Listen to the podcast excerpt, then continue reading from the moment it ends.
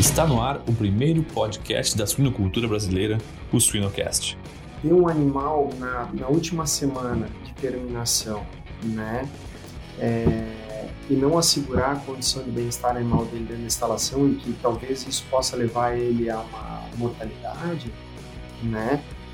A perda desse animal, olha o esforço que eu tive na originação do animal até o final, né? Então, agride muito mais, né? Porque o, o é, todo recurso de grão, recurso de cuidado, recurso de instalação, esforço humano, tudo se perde lá no final. Então, talvez agrida mais, né? Por isso que eu falo. Então, assim, cada, cada etapa tem a sua, a sua importância e tem os seus, os seus, as suas demandas específicas para assegurar o bem-estar animal. Siga-nos nas redes sociais, YouTube e Spotify para ter acesso a conteúdo técnico atual, de qualidade, irreverente e gratuito. O Suinocast só é possível através do apoio de empresas inovadoras e que apoiam a educação continuada na suinocultura brasileira. MS Shippers, paixão pelo agro. Giga, alta performance sem esforço. A DSM Nutrição e Saúde Animal está moldando o futuro dos cuidados com suínos. E se a sua produção fosse mais rentável? As tecnologias nutricionais da Altec potencializam a produtividade dos suínos de forma sustentável e maximizam a rentabilidade do seu negócio. Acesse nosso site www.altec.com.br e saiba mais.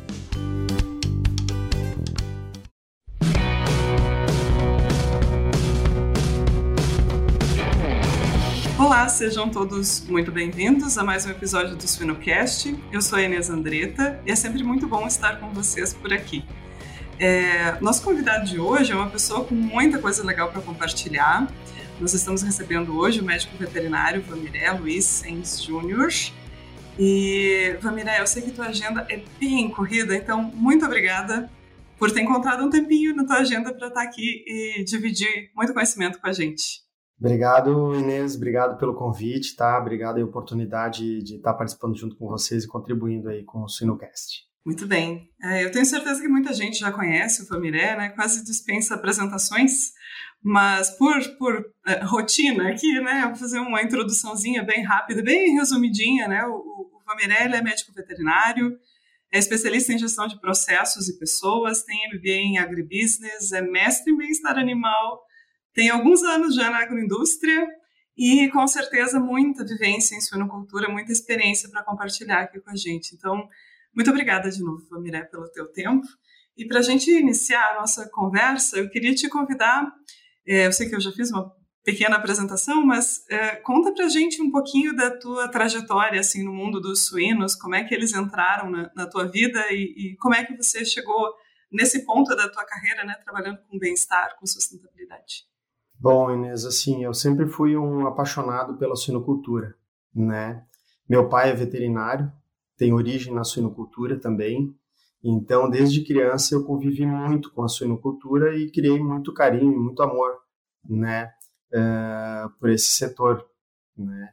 Então acabei fazendo uh, medicina veterinária, me envolvi desde a época da faculdade, né, com os processos de, de suinocultura através dos estágios, enfim, acabei me formando e quando me formei tive uma oportunidade de fazer um estágio numa agroindústria uh, na cidade de Concórdia, né? E, e acabei fazendo um estágio uh, profissionalizante num frigorífico de suínos, né? Na época batia 3.600 suínos por dia e eu acabei uh, fazendo estágio no setor de recebimento, abate, visceração e processamento de, de envoltórios na triparia, né? Trabalhei lá por um período de... Eh, fiz o estágio, acabei sendo efetivado, trabalhei por um período de um ano e meio, dois anos, depois acabei migrando para agropecuária. E na agropecuária fui trabalhar diretamente no fomento de suinocultura, né? Fiz, fiz uh, trabalhos no fomento, diretamente com a extensão rural, né? atendi região, depois fiz a parte de sanidade, né? É, na agropecuária, uh, depois acabei passando pelo processo de supervisão, né? Acabei assumindo uma equipe, trabalhando junto com o time. Depois fui para a parte de, de é, trabalhos corporativos já, né? É, se envolvendo com mais unidades. É, e aí acabei é, migrando para uma cadeira de sustentabilidade, né? Então comecei a olhar para essa parte da, da suinocultura com um olhar mais amplo, mais multidisciplinar, né? É, olhando e, e, tentando enxergar as interfaces aí que se tinha, né? Então falando, é, olhando um pouco para a questão de, de produção, para a questão de produtividade, eficiência, é, remuneração, custo de produção, é, gestão do meio ambiente, bem-estar animal, né? E nos últimos momentos, dando uma olhada aí para a parte uh, propriamente do ESG, né? Olhando um pouco para toda essa questão do, do, do, do, social, né? Do social, então, desde a segurança no trabalho, ergonomia, qualidade de vida do produtor, né? Até uh, temas mais complexos como o bem-estar animal, e como o bem-estar animal ele é, ele é uh, percebido pelo cliente, pela sociedade, né? E quais as responsabilidades de, de quem tem a tutela do animal para entregar é, qualidade de vida para os animais, né? E qualidade de produto para os clientes aí e para todos os, os elos da cadeia produtiva, né? Nesse, nesse sentido. Então foi um pouco do, do, do de maneira muito compacta, foi um pouco do que eu acabei navegando é, durante todo esse período, né? São aproximadamente 20 anos, onde é, teve, teve muita interface aí entre os processos de sanidade, genética, produção, equipamentos, né? É, nutrição, enfim, bastante, bastante tema aí que traz uma bagagem bem interessante aí para a gente conversar é, é, muita bagagem é difícil até de saber para que rumo a gente leva a nossa conversa, né? Porque todas essas áreas que você mencionou são áreas que geram muita. É, gerariam conversas, podcasts. é, particularmente, eu acho que você é, comentou né, do bem-estar animal, e é, é interessante, a gente acho que de repente podemos começar por ele, assim, porque esse é um tópico, como você mesmo comentou, muito complexo, né? E que, enfim, a gente tem essa cobrança importante, tem as normativas, tem tudo isso, mas ele é bastante desafiador, né? Às vezes, algumas pessoas conhecem mais os conceitos, outras pessoas não entendem muito ali da prática, da aplicabilidade dele, mas parece que todo mundo dá um pouquinho de, de pitaco nessa área, né? Eu vou te fazer uma pergunta para a gente iniciar aqui a conversa, que ela eu acho que talvez seja uma pergunta que você ouça com bastante frequência, assim. É, dá para aplicar os conceitos lá que a gente vê nos livros, né, a coisa teórica no dia a dia de uma atividade que é tão intensiva quanto a suinocultura e numa empresa tão grande quanto a empresa que você atua, né, tem atuado, é, é bastante desafiador, né? E como é que a gente faz isso? Como é que a gente transpõe do, do, do conceito para a prática no bem-estar? Bom, Inês, assim, ó, eu sou de uma, eu sempre falo assim, eu sou de uma geração que começava o dia de manhã discutindo assim, ó, vamos fazer bem-estar animal, né? E parecia que se parava ou parava o mundo para praticar o bem-estar animal. E na verdade, uh, o que eu costumo dizer é que lá atrás não se tinha uma consciência tão grande e, e talvez um conhecimento tão tão uh, tão vasto do, sobre o sobre o bem-estar animal, né? E o bem-estar animal nada mais é do que você cuidar bem do animal, né? E dar qualidade de vida para ele. Assim como a gente quer qualidade de vida, a gente também tem que oferecer qualidade de vida do animal enquanto ele está sob a nossa responsabilidade, sob a nossa tutela, que ele tenha uma vida digna durante a passagem dele até o momento que ele uh, cede a vida dele para nos alimentar, né? Então, é, quando a gente vai olhar para os livros, os livros trazem para nós a questão dos cinco domínios do bem-estar animal, né? Ah, que é o animal é, ter uma boa nutrição, né? É, a gente conseguir dominar o ambiente que o animal está lá, né? é, garantir para ele que ele tenha saúde, tá? É, e que ele consiga ter um ambiente onde ele expresse seus comportamentos. Se a gente conseguir garantir isso tudo, a gente vai garantir um, um, estado mental positivo do animal, que, que, é, que quer dizer o seguinte: você vai ter um animal feliz. né? Então, durante o processo, se esse animal uh, ele tem uma boa nutrição, né, uma nutrição que, que deixa o, o, o organismo dele de maneira equilibrada, bem nutrido, né, ele vai ter ele vai tá, estar saudável, né? Eu vou estar tá oferecendo para ele uh, e isso e isso é muito muito comum dentro das agroindústrias, dentro das cooperativas, enfim, quem trabalha com produção. Por quê? Porque eu oferecer para ele uma nutrição adequada é eu oferecer para ele os, os ingredientes necessários para aquele momento da vida que ele se encontra. O leitão tem um tipo de nutrição, né? A fêmea tem um tipo de nutrição. O animal em terminação tem outro tipo de nutrição, né? É, então, eu estar, comprometido é oferecer para ele os alimentos de acordo com a fase que ele se encontra, né? Mas não só isso, né? Além de eu oferecer o alimento, eu também tenho que estar muito sensibilizado com a fase que ele se encontra. Eu vou fazer um, eu vou dar um exemplo que eu costumo uh, falar bastante nas minhas abordagens, né? E principalmente quem, quem é pai ou quem é mãe vai me entender melhor, né? Quando a gente tem, por exemplo, por exemplo, um leitãozinho que está mamando na, na mãe, né? E ele vai passar pelo processo do desmame, ele está numa dieta que é uma dieta líquida, ele está só tomando leite, né? O leite materno, né? Mas quando a gente vai fazer o desmame desse, desse leitão e vai levar ele para a fase da creche, não é simplesmente eu oferecer para ele uma ração uh, que vai atender a, a, expectativa nutricional das exigências nutricionais de um leitão, mas é também prestar atenção na, na, nas questões físicas desse alimento que eu estou dando para ele, o estado físico. Quer dizer, vamos lá, um, um, um, um neném, quando está no colo da mãe e ele vai começar a mudar a dieta dele, ele passa por rapa, rapinha de fruta, ele passa por é, frutas amassadinhas, papinhas, né?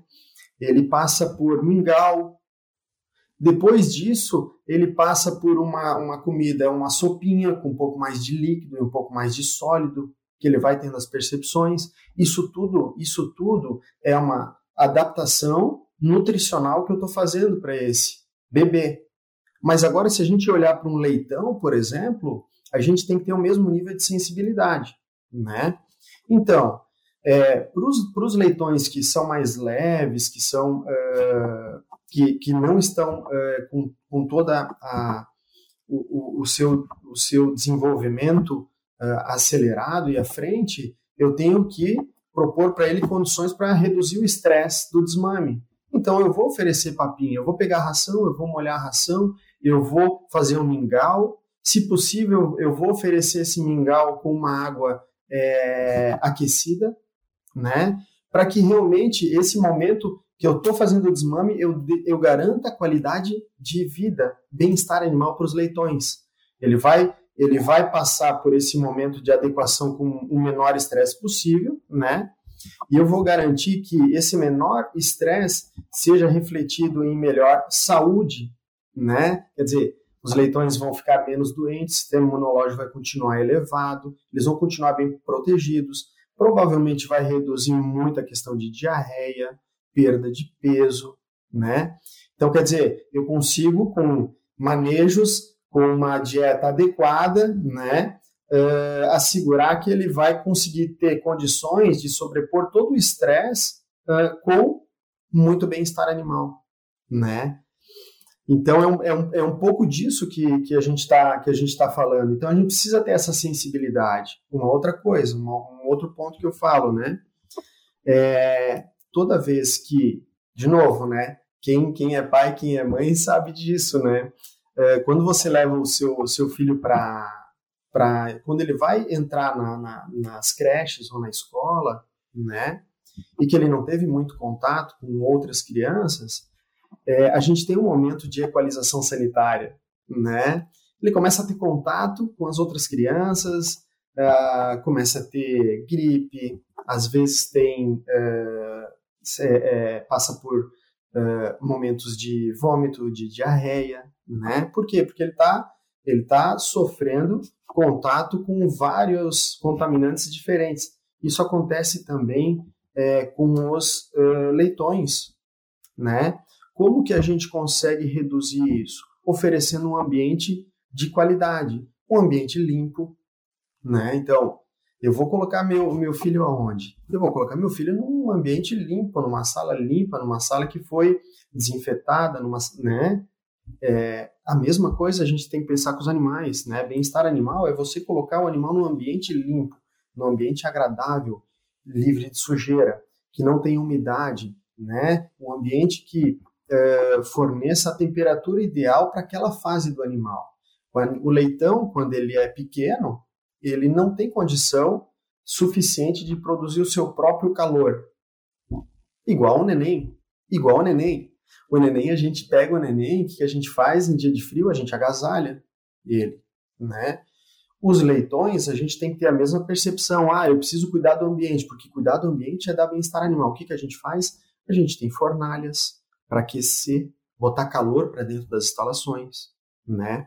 A gente tem cortinados duplos que vedam as instalações para que o calor dos leitões não saia de dentro da instalação e vá para a rua, né? Porque quanto mais calor ele perde, mais estresse ele sofre, pior para a imunidade, maior queda da imunidade e é onde as doenças aparecem. A gente não quer isso porque a gente é inimigo das doenças, porque a gente é a favor do bem-estar animal, né? Então, é, quanto mais a gente vai tendo esta, fazendo essas correlações entre é, qualidade de vida dos humanos e qualidade de vida dos animais, a gente vai vendo que faz muito sentido, né? E tem muita coisa bacana para a gente fazer no dia a dia, para a gente aplicar, para a gente é, pensar com bastante sinergia nos conceitos e nas práticas, porque o bem-estar animal ele é, ele, ele é ao mesmo tempo que ele é muito complexo, quando você consegue desenvolver um nível de sensibilidade e entendê-lo melhor, você vê que no dia a dia é muito fácil de praticar né? Às vezes, às vezes as pessoas acabam uh, pensando que ah, o bem-estar animal ele acaba envolvendo muita tecnologia, é, é, é muito é algo que, que, que é, é, muito complexo de se executar. Não, não, né? É, um piso aquecido tem muito bem-estar animal. Uma água limpa, né, Inês, oferecida para os animais, uma água filtrada, uma água clorada, uma água de qualidade, tem muito bem-estar animal ali né? Então a gente precisa realmente é, garantir as questões básicas para garantir o bem-estar animal e a qualidade de vida deles nas nossas instalações. Muito legal, muito legal. Você falou em sensibilidade, né? Isso é, acho que é a chave, né? Ter essa percepção, assim, de quantas coisas no dia a dia da granja já são feitas, inclusive, né? Pensando nessa, nessas né, em aumentar a produtividade, sim, mas em, na mesma, no mesmo caminho também melhorar a vida desses animais. Exatamente. Sabe, Vilmiré, eu, eu tenho um, uma coisa comigo, assim, sobre bem-estar, que eu, eu acredito muito que a gente, eu acredito que a gente já faça muito e que a gente comunique ainda pouco para as pessoas que são uh, de fora mesmo da suinocultura, ou às vezes de, de longe, inclusive, do, do agro, né? É, eu, te, eu, percebo muito isso nos, nos, alunos que são aqui de Porto Alegre, nascidos e criados dentro de uma cidade, que muitas vezes tem essa desconexão assim com o campo.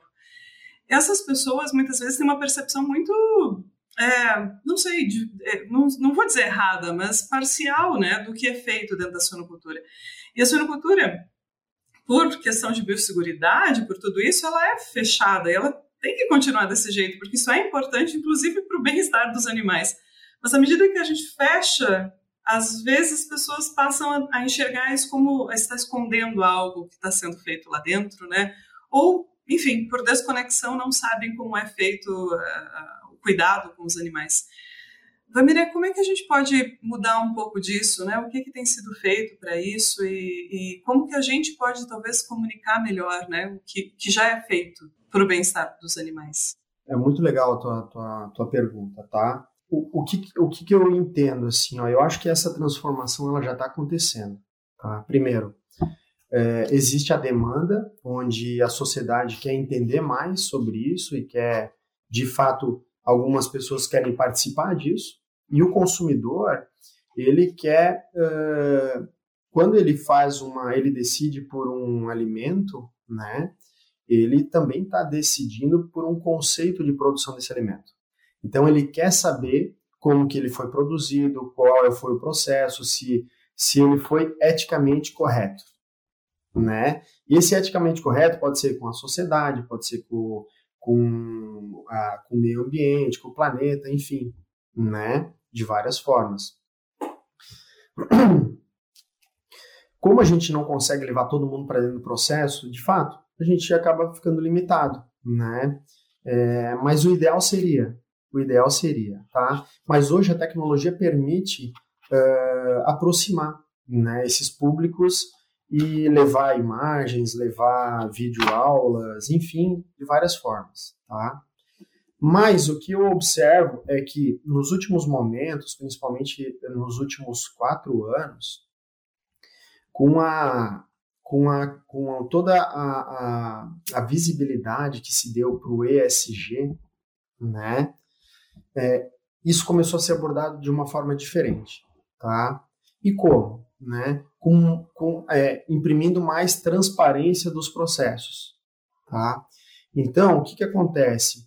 Ah, hoje, hoje, para as empresas serem bem valorizadas, elas têm que ter ações práticas de ESG aplicadas no processo, e uma delas pode ser o bem-estar animal, né?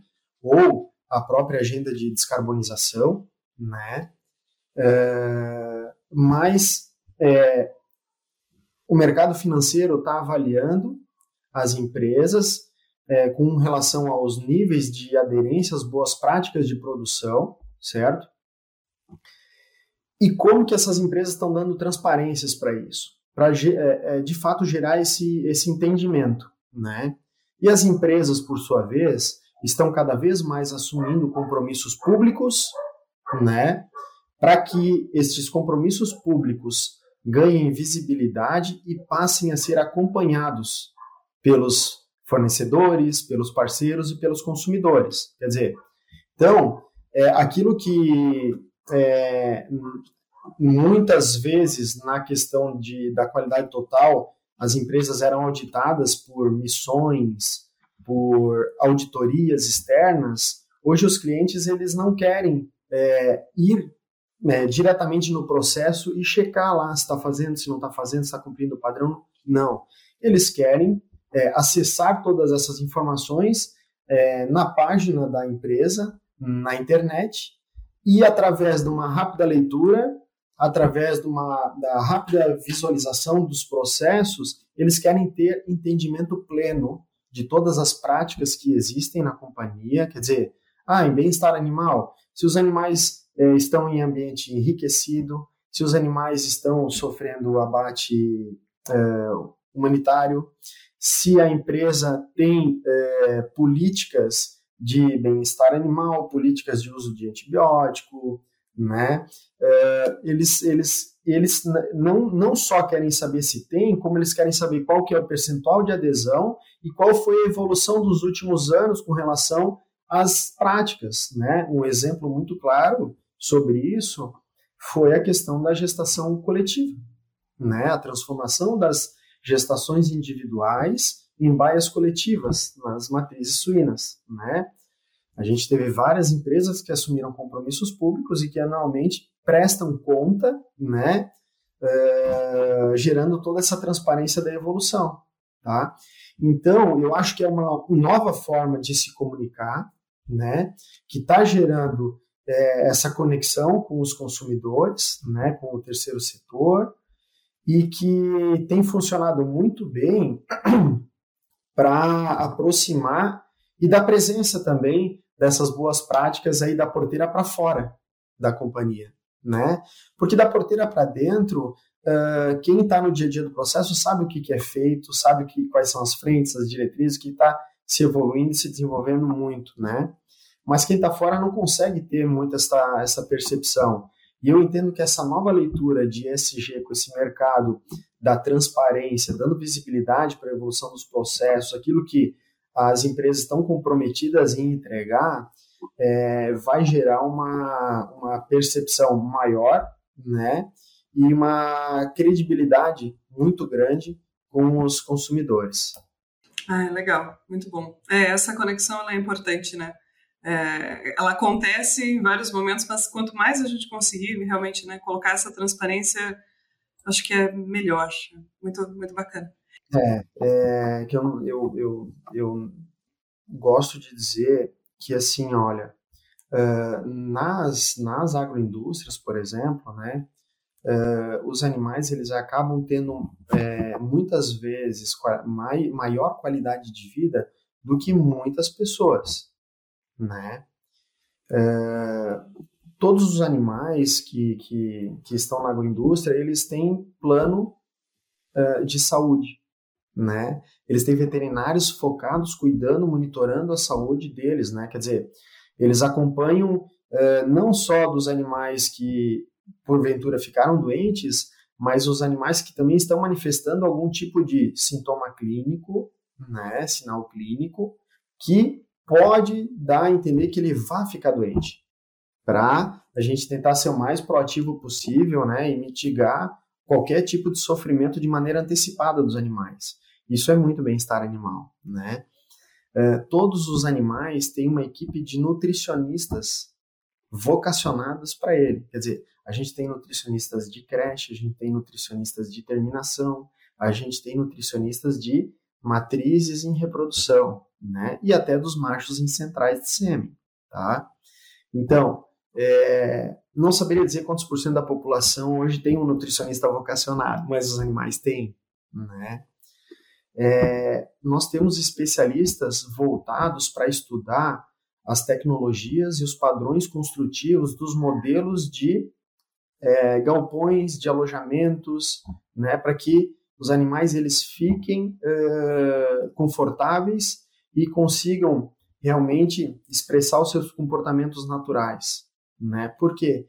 Porque a gente entende que oferecendo tudo isso para eles, eles conseguem expressar as suas máximas capacidades ou técnicas, né? E vão performar muito bem, né? Então é, é, é muito importante a gente ter essa, essa leitura, porque é, ter o entendimento de que eles realmente têm essa essa robustez toda no dia a dia deles é algo que de fato supera né, a qualidade de, de, de, de atenção ou de assistência de muitas pessoas né, no dia a dia. Ai, com certeza. Sabe que eu estava pensando exatamente isso, Vameré, quando você comentou da água clorada. Eu pensei, quanto no meio rural, quanto por cento das pessoas, eu não faço a menor ideia, mas quanto por cento das pessoas no meio rural têm acesso à água clorada? É provavelmente um número muito baixo, né? Até a questão de tratamento de, de dejetos, de efluentes, enfim, também no meio rural, quantas casas, né, não têm acesso, quantas famílias não têm acesso a isso?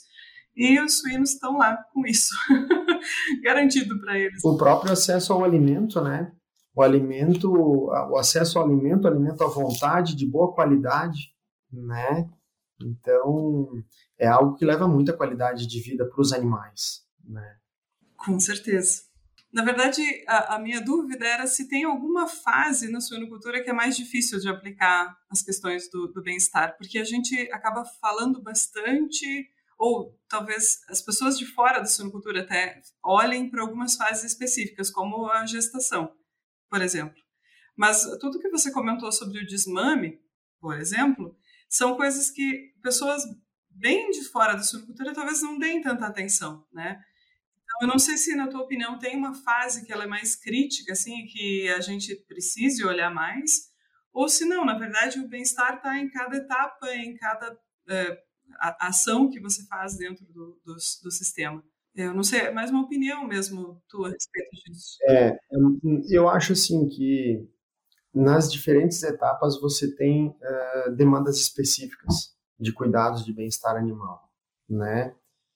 Uh, dependendo, dependendo da etapa, ela pode te agredir mais ou menos com relação às perdas de eficiência pelo fato do não atendimento de bem-estar animal. Né? Ele pode ser mais crítico ou menos crítico. Uh, vou, por exemplo, né, ah, uma matriz que não tem o seu uh, bem-estar animal assegurado é uma matriz que talvez não produza leitões, ou produza um volume muito pequeno de leitão, e talvez isso inviabilize né, a atividade. tá? Mas também você, você por exemplo, uh, ter o esforço da matriz, ter o esforço do leitão, é, ter um animal na, na última semana de terminação, né? É, e não assegurar a condição de bem-estar animal dele dentro da instalação e que talvez isso possa levar ele a uma mortalidade, né? A perda desse animal, olha o esforço que eu tive na originação do animal até o final, né? Então, agride muito mais, né? Porque o, o é, todo recurso de grão, recurso de cuidado, recurso de instalação, esforço humano, tudo se perde lá no final. Então, talvez agrida mais, né? Por isso que eu falo. Então, assim, cada, cada etapa tem a sua, a sua importância e tem os seus, os seus, as suas demandas específicas para assegurar o bem-estar animal, tá? Com relação ao manejo, eu não vejo, eu não vejo uh, níveis de dificuldades diferentes, tá? Talvez o que você tenha que ter é níveis de sensibilidade diferentes para entender qual que é a importância daquele cuidado para aquele indivíduo naquele momento. Para a fêmea no momento é, que ela está entrando no cio, né? Ou para a fêmea no momento que ela está entrando no trabalho de parto, né? Ou para o leitão que nasceu e precisa é, ser aquecido para ter energia para poder mamar o suficiente, né? Ou no desmame, quando, né? Então, assim, cada um tem um nível de sensibilidade que você tem que cuidar muito, tá? Uh, agora, o que eu acho que é mais desafiador no cenário da suinocultura atual é que a gente vem de uma suinocultura que é uma suinocultura que lá, a, a, talvez há 50 anos atrás, foi uma suinocultura que despontou para um mercado é, de exportação, onde teve que, num curto espaço de tempo, aumentar a sua escala de produção para conseguir diluir custo, para atrair competitividade. E, e, e, movimento de ampliar a escala, de sair de 30 fêmeas para 100 fêmeas, depois para 300, para 500, para 1000 né, fêmeas, é, muitas propriedades acabaram fazendo adequações em cima de adequações das suas instalações, né? E isso traz um nível de complexidade maior quando você vai olhar para as questões de bem-estar animal. Um exemplo é a adequação das gestações é, individuais em baias coletivas, né? Hoje a gente tem granjas que elas não têm como migrar se elas não tiverem perda de inventário de fêmea porque simplesmente elas não têm é, a, a, o, a disponibilidade diária terrestre para né, aquela fêmea que ocupava 1 metro uh, 0,2, 0,3 uh, por cela, por fêmea, hoje que tem que ocupar 2,2, né? Quer dizer, vai precisar de mais área. E as propriedades que não têm área para se adequarem vão ter que reduzir plantel talvez reduzir o plantel traga uma limitação de margem financeira, econômica para a propriedade que talvez inviabilize o sistema. E aí sim a gente vai falar de níveis de complexidades diferentes para as propriedades e que talvez vai migrar numa, num nível de sensibilidade social, né? Que é passar pelo campo e garantir que, pô, aquela pequena propriedade que garante o, o sustento de uma família é, quando ela vem fazer essa adequação, reduz o inventário, mas aí já não sustenta mais a família. Talvez sustente duas pessoas da família, as outras vão ter que buscar outra fonte de, de renda, né? Então, é, isso para mim é, é, algo mais complexo, tá?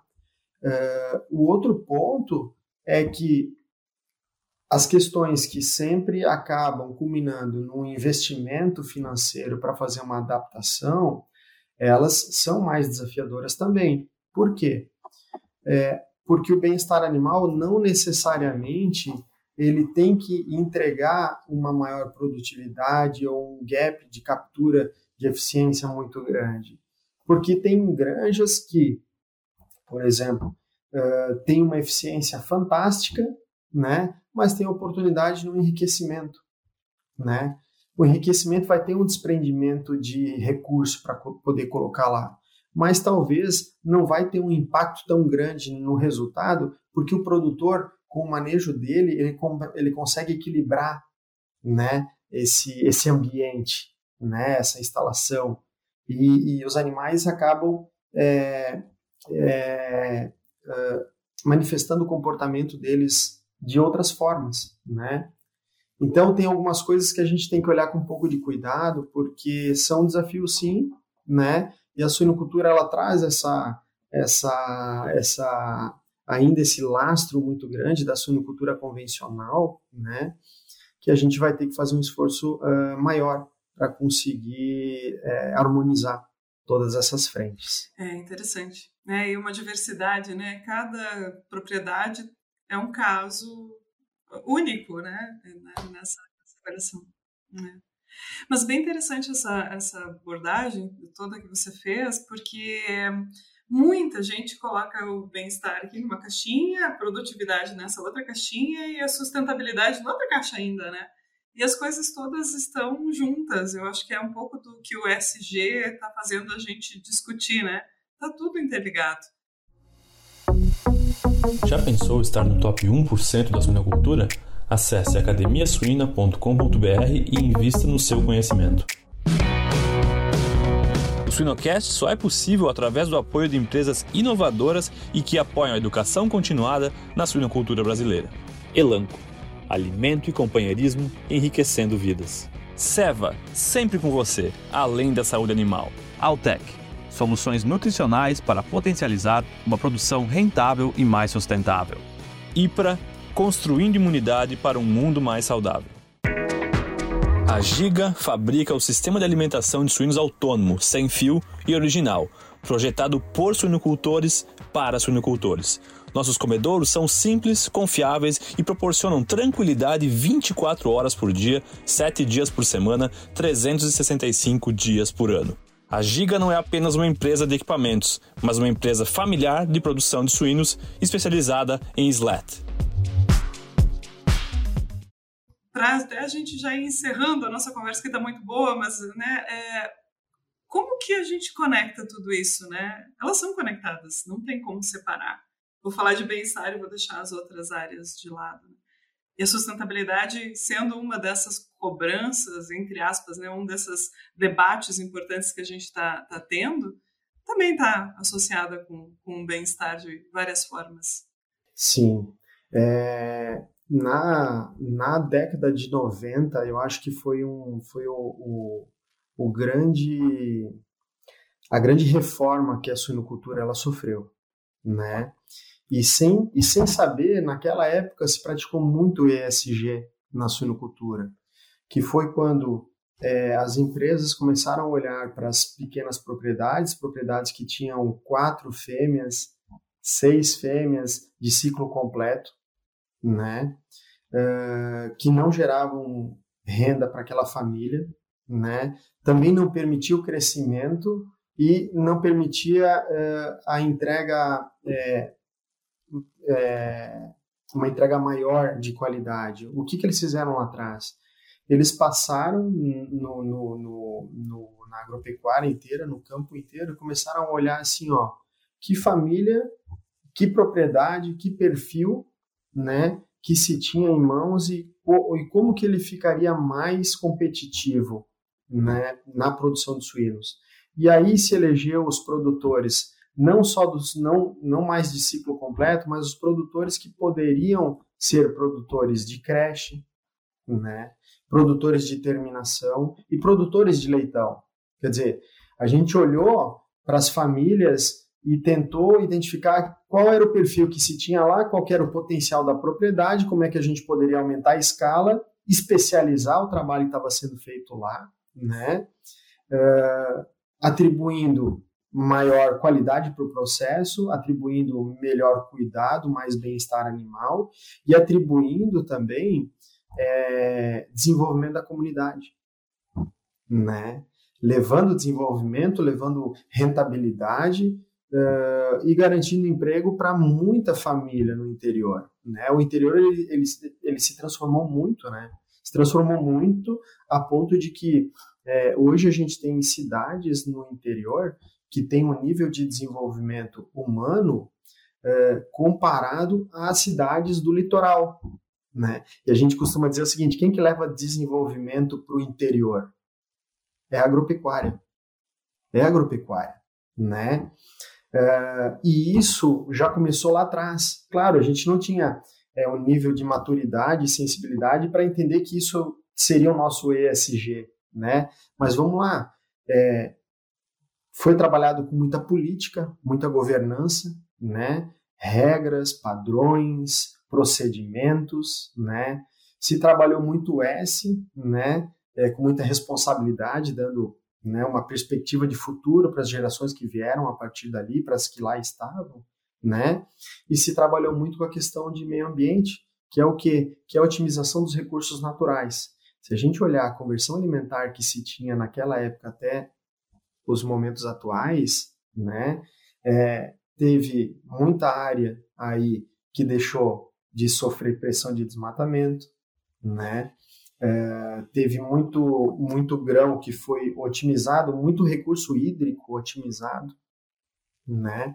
E que vai em linha com toda essa agenda de descarbonização, né? Quer dizer, quantos quantos CO2 eu acabo é, emitindo para produzir um quilo de carne, né?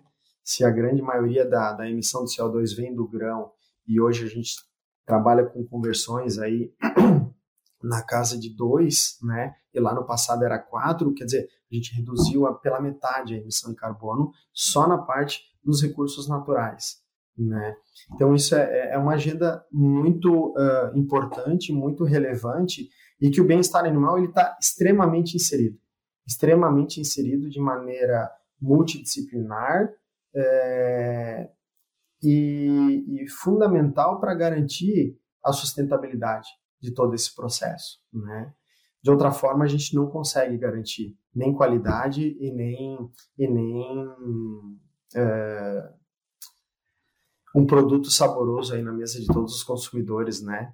Muito bem, muito bem, muito legal. É, a gente tem trabalhado um pouquinho com análise de ciclo de vida e, e, é, ela é um convite muito legal para a gente olhar o ciclo, né? As coisas não acontecem numa etapa, né? É, é, tá tudo interligado, tá tudo interligado. Eu acho que o, o análise de ciclo de vida, né, é mais uma questão ambiental, mas você comentou também né, essa questão das pequenas propriedades, né, de, de você tornar essas propriedades viáveis, né? Isso uma coisa tão bonita que a suinocultura já faz há tanto tempo e que talvez agora a gente esteja aprendendo a comunicar isso, né? A falar, olha, como se disse, a gente já fazia e a gente não percebia que era SG. Né? Muito legal. Vamiré, última pergunta, prometo que paro depois disso. Mas, olha, eu trabalho dentro da universidade, né, formando os alunos e, e eu percebo que muitos têm interesse pela, pela área de bem-estar, muitos mesmo. Mas alguns têm, talvez, medo, né? A questão de empregabilidade, ou até a questão de quanto a, a universidade está sendo capaz de formar eles nessa área, porque ela é uma área que, é, enfim, é mais recente, né? Se a gente pensar em, em relação a outras. É, se você se eu te pedisse uma, uma dica para esses alunos, assim, que dica seria essa? Como que eles conseguem colocar mais no currículo deles essa questão de bem-estar e de sustentabilidade, que são demandas super importantes e que vão ser cobradas deles logo em seguida, depois da formatura. Olha, Inês, eu, eu diria o seguinte, né? É que cada vez mais a gente precisa do profissional é, multidisciplinar, né?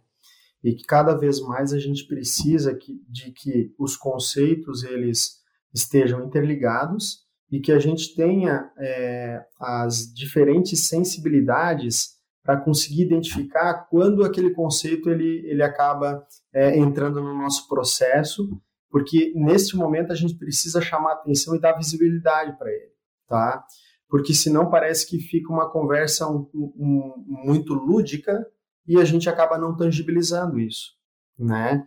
É, quando quando é, a gente traz essa, essa percepção e consegue fazer esse, esses links, né, tudo fica mais rico, tudo fica mais relevante e, e tudo ganha mais é, espaço para se trabalhar. Tá? É, eu acho o bem-estar animal uma cadeira é, fantástica, né? ela é motivadora, tá? Ela tem uma oportunidade enorme, né? E eu acho que o bem-estar animal ele, ele está é, garimpando seu espaço nas outras agendas, né? O bem-estar animal ele nunca foi tão falado em agendas de nutrição, em agendas de sanidade, em agendas de empresas de equipamento, em, em agendas de empresas de tecnologia da informação, né? É, em agendas de ESG, nossa, talvez seja uma das mais faladas, né? E agora em, em agendas de descarbonização da cadeia, tá? E, então, uh, e claro, isso tudo depende das pessoas, né, para conseguirem puxar esse espaço. E eu vou dizer para você também que um dos pontos importantes também é o bem-estar animal atribuído aos animais dentro das lideranças de quem coordena estas cadeias produtivas. Por quê? Porque cuidar bem das pessoas também, os gestores de gente que cuidam bem das pessoas e que estas pessoas, por sua vez, cuidam bem dos animais, acabam também emitindo um nível de bem-estar animal maior para dentro das instalações, né? E isso acaba retroalimentando o sistema e, e aumentando o nível de, de atendimento e de eficiência, né? Então, o que, que eu diria para os seus alunos de maneira resumida? É uma baita de uma oportunidade. É uma baita de uma oportunidade, sim, sem sombra de dúvida. Que legal, que legal. Vou repassar. Muito bom, Vamira, que conversa boa. Aprendi um monte, acho que quem nos, né, nos seguiu até aqui também, uma conversa muito rica, muita informação. É, e obrigada, Vamira, porque eu sei, de novo, que a tua agenda, ela né, difícil encaixar um tempinho e você compartilhar tempo com a gente, compartilhar tanto, tanto conhecimento foi é, muito bom, muito bom pra gente. Obrigada. Obrigado você, Inês. Obrigado pela, pela paciência pela companhia. Também gostei demais da nossa conversa, né? E obrigado também a oportunidade para o Sinocast, eu fico à disposição, né? Espero contribuir em outras vezes. Tá bom? Um abraço a todo mundo. Muito obrigada, um abraço a todos que ficaram com a gente, muito obrigada e até a próxima.